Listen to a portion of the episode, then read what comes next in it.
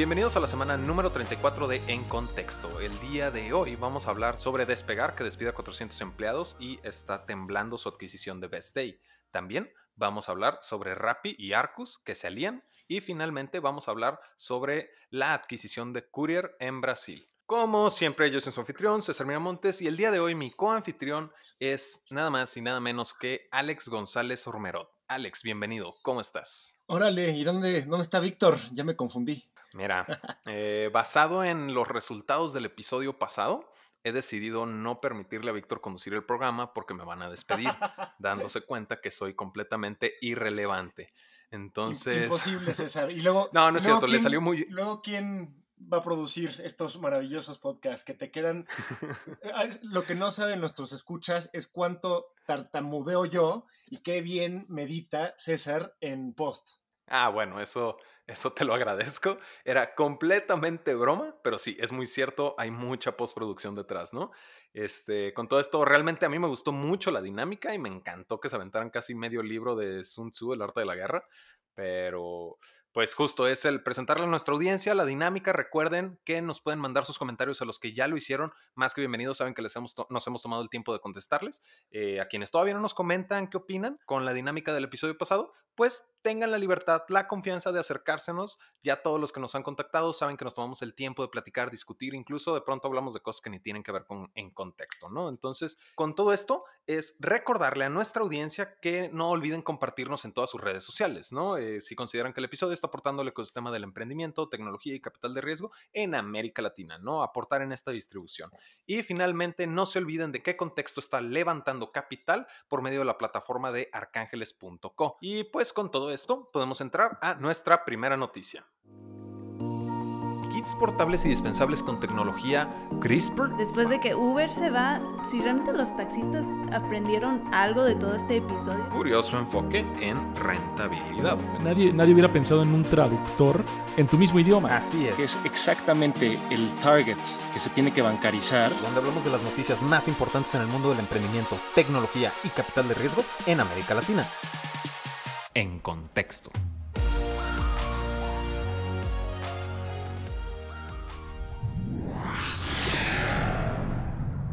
Nuestra primera noticia es en Argentina. Vamos a hablar del el monstruo que es Despegar, que tuvo un despido de 400 empleados al parecer. Y también se está cuestionando la adquisición de Best Day, que sigue en duda, ¿no? A partir de los eventos recientes del COVID-19, ¿no? Entonces, pues como un poquito de background, son de nuevo 400 empleados los que fueron despedidos. Fueron despedidos en Brasil, Uruguay y Colombia. Al parecer, no hubo despidos en Argentina por las regulaciones laborales del país. Y pues realmente en octubre del 2019, la empresa ya había despedido a 120 empleados argumentando una reestructuración.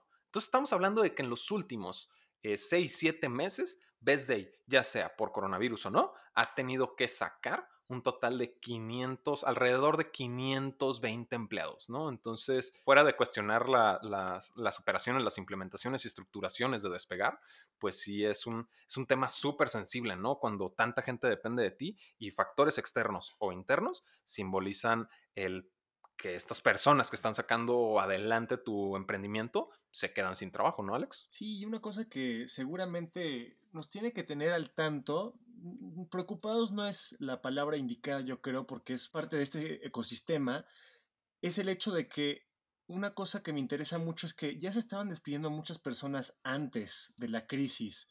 La crisis va a haber una ola de despidos mayor y no tengo ninguna duda de que una ola de automatización se viene durante o después de la crisis. Por lo tanto, se me hace dudoso que vayamos a ver un boom de contrataciones tan grande como lo vimos la vez pasada.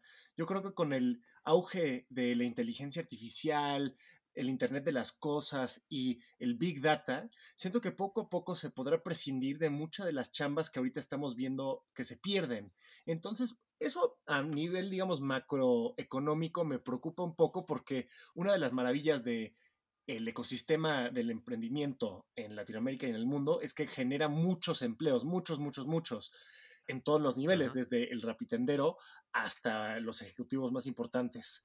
Sin embargo, me pregunto cuáles serán las tendencias a futuro. Me gustaría mucho saber qué opinan los escuchas, porque claro, esto es pura conjetura con base en las tendencias que hemos visto, pero por supuesto hay muchísimas variables. No, claro, y entrando en estas variables que tú platicas y la automatización de puestos que al día de hoy son cubiertos por personas que después de todos estos despidos tal vez sean eh, prescindibles para cubrir con tecnología, ahí sí a mí me da, no sé si realmente eso vaya a, suceder en una totalidad, ¿no? Ni tampoco en un porcentaje tan alto, porque pueden haber muchos trabajos que por más automatizados que sean, el primer ejemplo que se me viene a la mente con lo que comentas es servicio al cliente, ¿no? Entonces déjame continuar bajo este ejemplo.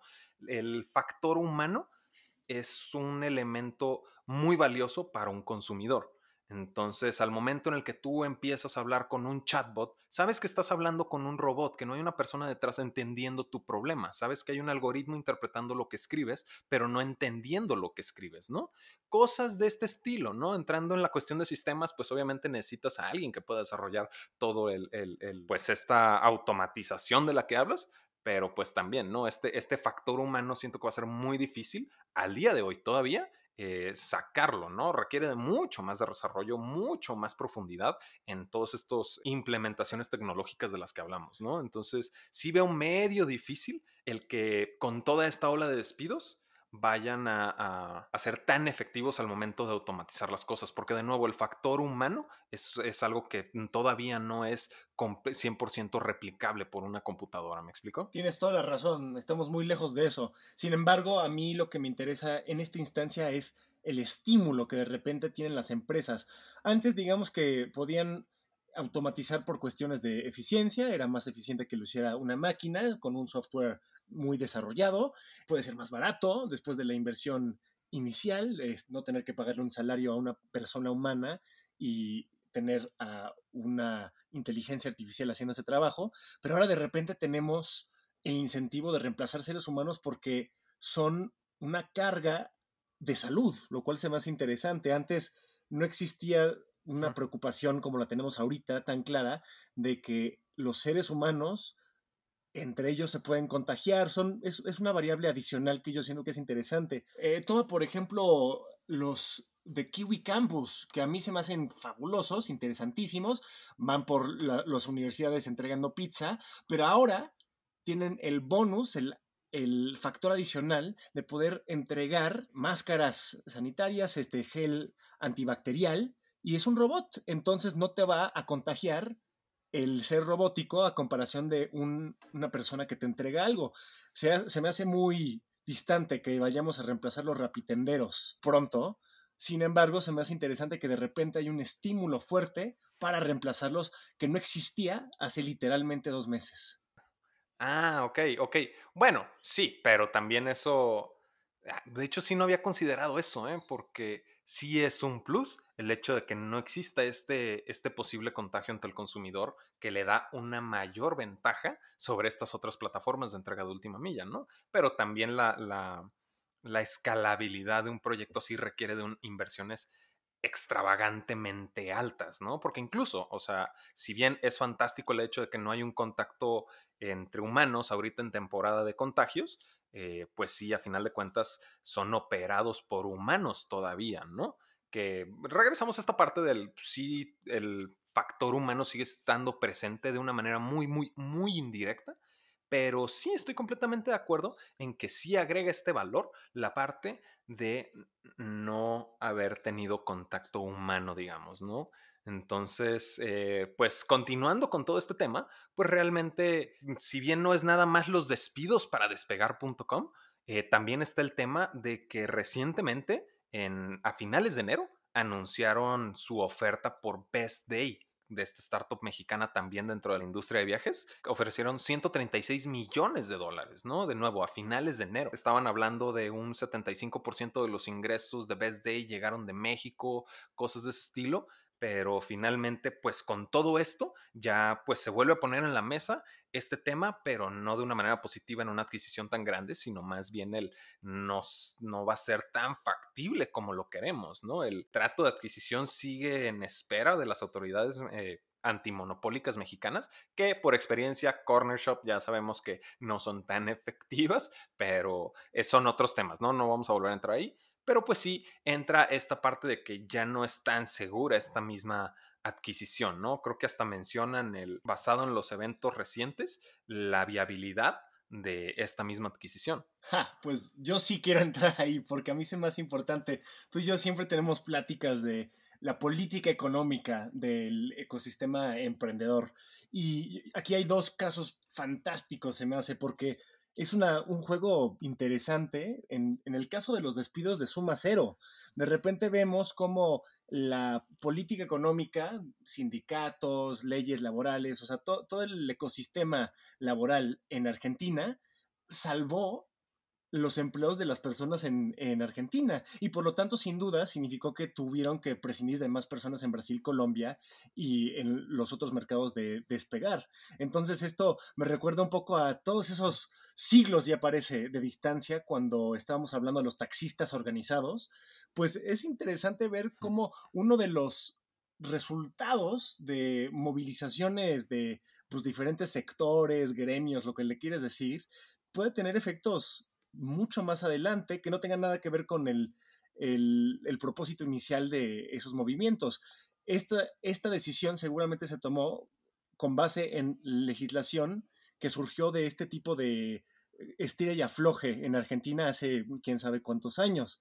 Por otra parte, la política económica en México también se, se muestra interesante porque otra vez nos, nos topamos con las instancias antimonopólicas de México que nos estamos jalando de los pelos, pero aquí se me hace súper importante la coyuntura que estamos viendo ahorita porque los emprendedores aquí en México se están organizando lo cual es fascinante porque hoy mismo me llegó un desplegado que pueden encontrar en Twitter de la ASEM, que es la Asociación de Emprendedores Mexicanos, que sacaron un desplegado instando a las autoridades que dejen de tardarse tanto en tomar estas decisiones. Y pues personas que conocen bien el tema de Corner Shop están muy emocionadas porque eh, yo creo que ellos saben que con tanto peso que tiene por detrás la ASM, podría haber un cambio en la legislación que apure este tipo de transacciones. Mira, realmente sí, todos estamos emocionados quienes estamos relacionados con el caso o sabemos del caso de Corner Shop,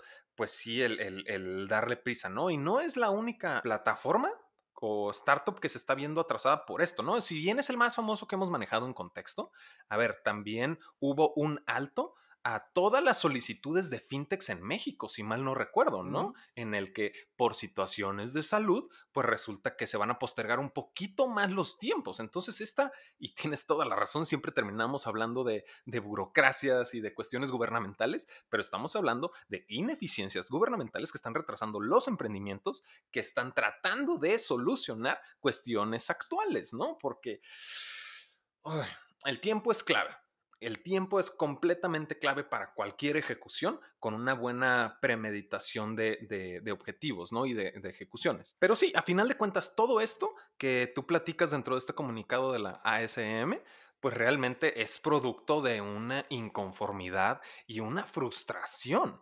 entonces, pues definitivamente no es, no es algo tan sencillo al parecer. Y volvemos a entrar a los temas de la imagen que le damos al extranjero, a los inversionistas, al momento de que volteen a México en relación a inversiones, ¿no? Entonces, es, es, difícil, pero también supongo o quiero creer que a partir de los errores se aprenden, ¿no? Y a partir de presión de quienes están moviendo la economía, puede haber un cambio, pero también requiere, de nuevo, participación, ¿no? De todos quienes integran este ecosistema. Entonces, con todo esto ya podemos pasar a nuestra segunda noticia y nuestra segunda noticia es en Colombia. En Colombia vamos a volver a hablar de Rappi, pero no precisamente por los temas que se hablaban el martes con la cuestión de su batalla con Knifefood y despegar, pero creo que sí puede ayudar, porque Arcus y Rappi se están aliando. Arcus es un desarrollador de software que se autodenomina muy padremente desde mi perspectiva un fintech as a service, que realmente es desarrollar las plataformas de software fintech para las fintechs, ¿no? Entonces, realmente ahorita con esta alianza entre Arcus y Rappi, lo que va a pasar es que el en la plataforma de Rappi ya va a salir tanto potenciado por Arcus como el hecho de que van a agregar features. Y creo que no podría haber llegado en un mejor momento, porque ahora, además de tener los mismos features que tienen en, en Rappi Pay, los usuarios de Rappi, que ya están acostumbrados a Rappi, que ya de cierta manera tanto lo han usado a lo largo del tiempo como lo aprendieron a usar por la pandemia, pues ahora van a poder calendarizar sus pagos, administrar realmente sus finanzas, ¿no? Domiciliar pagos, tener un control más sano de sus finanzas. Y creo que no pudo haber llegado en un mejor momento, específicamente por el hecho de que la gente ahorita no puede salir. Bueno, sí puede salir, lo está haciendo, pero la mayoría está en su casa resguardándose por preveniendo contagios, ¿no? Y este es un gran momento para que el usuario en su ocio, en su práctica, diga, vamos a ver qué es esto, ¿no? Y empiece a adoptar esta funcionalidad para que una vez que termine la cuestión de la pandemia, ya sea parte de sus vidas y digan, ¿cómo viví toda mi vida sin algo así? Porque ahorita, como una necesidad rápida y las plataformas de entrega de última milla, es un buen momento de implementar cosas que les permitan al usuario adoptar una vez que salgan, ¿no? Y es la facilidad de usarlas ahorita que no pueden salir. Es una cosa bastante interesante de el concepto de las super apps. Están reemplazando una plétora no solo de aplicaciones y servicios, sino también, regresando un poco la automatización, está abriéndole ciertos servicios que solían ser humanos a personas que normalmente no podrían pagar por ellos. Por ejemplo, esto, aunque es bastante menos complejo, se parece un poco a lo que es un contador o una persona que trabaja en un banco. Obviamente son mucho más complejas las chambas en sí, pero el hecho de que puedas agendar un pago ya es un paso bastante fuerte para una persona que normalmente tiene que ir solita a la ventanilla de un banco a pagar en el momento que tiene que pagar. Y esto cambia un poco la ecuación con o sin pandemia, lo cual es más interesante. Sí está reemplazando, más bien, está democratizando eh, ciertos servicios que antes pues, no eran accesibles para, para estas personas. Qué suerte que me tocaste tú como confitrión el día de hoy, porque justamente nos tocó cubrir el Finance Disrupt Latam hace un par de meses y pues realmente me gustaría abordar el tema, un tema que fue muy latente en ese momento, ¿no? Y era de la parte de que el mercado no está lo suficientemente maduro para recibir productos más sofisticados, que era un tema que se manejaba muchísimo durante el Finance Disrupted, ¿no? Que, que de cierta manera culpaban al usuario, ¿no? Y, y un tema muy argumentado era el que primero necesitan usar cajeros antes de saber cómo funciona una app que maneja el dinero, ¿no? Entonces yo aquí lo que veo es de cierta manera una inclusión y una educación en estos temas, ¿no? Que es el, discutir otra vez con las cuestiones que se discutían dentro del Finance Disrupted, pero aquí estamos viendo que una plataforma de entrega de última milla que ha tenido esta visión de convertirse en la super app de América Latina, ya integrando este tipo de procesos, incluso puede educar al usuario dentro de esta cultura de ahorro, puede educar al usuario en muchas otras cuestiones que tal vez dentro de una plataforma de pedir comida no se había considerado y que puede facilitar dentro de una costumbre de uso esta educación que siempre discutíamos, ¿no? Si vamos a usar el término educación financiera, ese tipo de metáfora, em, me gustaría pensar en esta pandemia como un curso intensivo en FinTech, donde los usuarios y potenciales usuarios se vieron obligados a aprender sí o sí. Aquí, pues, no, no era tanto que fuera eh, muy amigable el UX de la fintech o que tuvieran mucho marketing o que tuvieran promociones muy padrísimas.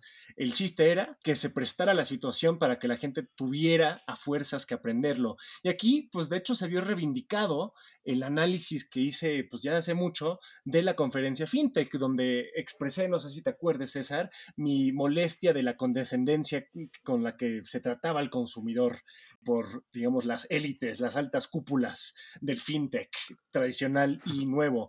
Y pues bueno, uno ha estado dando vueltas ese, ese artículo de nuevo porque pues la pandemia nos comprobó que el usuario, los usuarios pueden utilizar las tecnologías más avanzadas del momento mientras uno, les sean accesibles y dos, les sean útiles. Exacto, ahorita, y creo que lo acabas de decir, o muy parecido, el, se están viendo forzados a utilizarlo y no son tan ignorantes como se les llegase a asumir en cierto punto, ¿no? Porque, a ver, y este es otro tema, ¿no? Porque también ahorita en esta obligación de implementar tecnología para sobrevivir al día a día dentro de una pandemia, no es, no es lo único que se va a probar, ¿no? RappiPay, también se van a probar otras plataformas que están sacando ventaja de esto, siempre y cuando no estén dentro de todas estas que les pusieron pausa por parte del gobierno de, de México, pero un pequeño error dentro de esta implementación puede ser catastrófico para Rappi porque no solo le va a costar un cliente dentro de Rappi Pay y su alianza con Narcus, sino también para Rappi como tal, porque no es el único proveedor. Mm, error catastrófico me refiero a falta de procesos de pago o cobros adicionales, cosas de ese estilo que hacen que el usuario diga, ay, no, ya, y lo y elimina la aplicación, ¿no? Al mismo tiempo que una buena implementación y una buena estrategia dentro de esta alianza puede hacer un cliente espectacularmente fiel por mucho, mucho tiempo, ¿no? Lo has dicho, y en el caso de las fintech, como bien lo dijo Pierpaolo Barbieri, el fundador de Walla, cualquier error es un error catastrófico para las fintech porque estás tratando con el dinero de la gente. Es de las cosas más importantes, de eso vive la gente, de eso asegura su propia existencia. Entonces, un errorcillo por ahí es catastrófico, por más pequeño que sea. Entonces, pues bueno, digamos, en, en una app de streaming de películas, si te cobran más, es molesto. Si en una app de finanzas que maneja tu dinero te cobran más dinero, ahí de repente dices, no, no, no, no, no, aquí no me puedo quedar porque no puedo arriesgar a que estén agarrando mi porvenir aquí. Mm, exactamente, y se me hace es, exactamente a lo que me refería, ¿no? Y es cierto, tal vez la, la percepción al momento de manejar mi dinero que procesar mi dinero es bien diferente, ¿no? Entonces, pues con todo esto, creo que ya podemos saltar a nuestra última noticia, que es en Brasil. Vale. En Brasil acaban de adquirir a la startup Courier. Courier fue adquirida por Bella Software y Bella Software es un corporativo que se dedica a la adquisición, la gestión y desarrollo de negocios de software muy específicos de cierta industria para proporcionarle a clientes muy especializados. Vela Software es un corporativo ubicado en Estados Unidos, pero Vela Software es un brazo de adquisición de un corporativo en Canadá que se llama Constellation Software. Y Constellation Software también se encarga de la adquisición, gestión y desarrollo también para la venta de clientes muy específicos. Pero como Constellation Software es dueño de Vela Software y Vela Software ahora es dueño de Courier, pues realmente Constellation Software está expandiéndose un poquito más dentro de Brasil. Y cuando digo que se está expandiendo un poquito más dentro de Brasil es porque en abril del año pasado había adquirido otra Legal Tech llamada Aurum. Ahora, cuando digo otra Legal Tech es porque no he explicado Courier. Y Courier es también una legal tech, ¿no? ¿Qué te parece, Alex, si nos platicas un poquito más de Courier? Sí, ya entrando un poco más a territorio conocido, Courier es una legal tech brasileña con inteligencia artificial que respalda con una base de datos con millones de publicaciones, un control y gestión para despachos de abogados. Lo hacen proviendo lo que ellos dicen una tridimensionalidad de análisis de riesgo lo cual en realidad significa es que procesan muchísimos datos sobre telecomunicaciones, créditos, para poder dar eh, datos muy concisos y análisis muy específicos de cada cliente. Entonces, a final de cuentas, es una plataforma de análisis de datos que monitorea lo que está ocurriendo en el sistema de justicia brasileño. Mm, exactamente, ¿no? Hace como este análisis de riesgo de los clientes potenciales, esto en la cuestión burocrática de, mm, por ejemplo, créditos o telecomunicaciones, y también, de nuevo, como es una legal tech, te permite esta, esta gestión, como bien lo platicas, ¿no, Alex? Entonces, realmente lo de lo que estamos hablando es de un éxito para la startup brasileña que es Courier. La cantidad no ha sido revelada al día de hoy. Vamos a seguir investigando y una vez que tengamos el dato se los haremos saber por el mismo blog. Que también recuerden que todas las noticias que discutimos dentro del programa las pueden encontrar en la descripción con una liga que los manda al blog para leer cosas adicionales o complementar la información que les proporcionamos, ¿no? De nuevo, las ligas son para los episodios muy específicos, ¿no? Para las noticias en específico. Entonces, pues realmente con todo esto hemos cubierto las noticias más relevantes del ecosistema en el emprendimiento, tecnología y capital de riesgo en América Latina. Como siempre, yo fui su anfitrión, César Miramontes. Y yo soy Alex González Romero. Y ahora sí estás en contexto.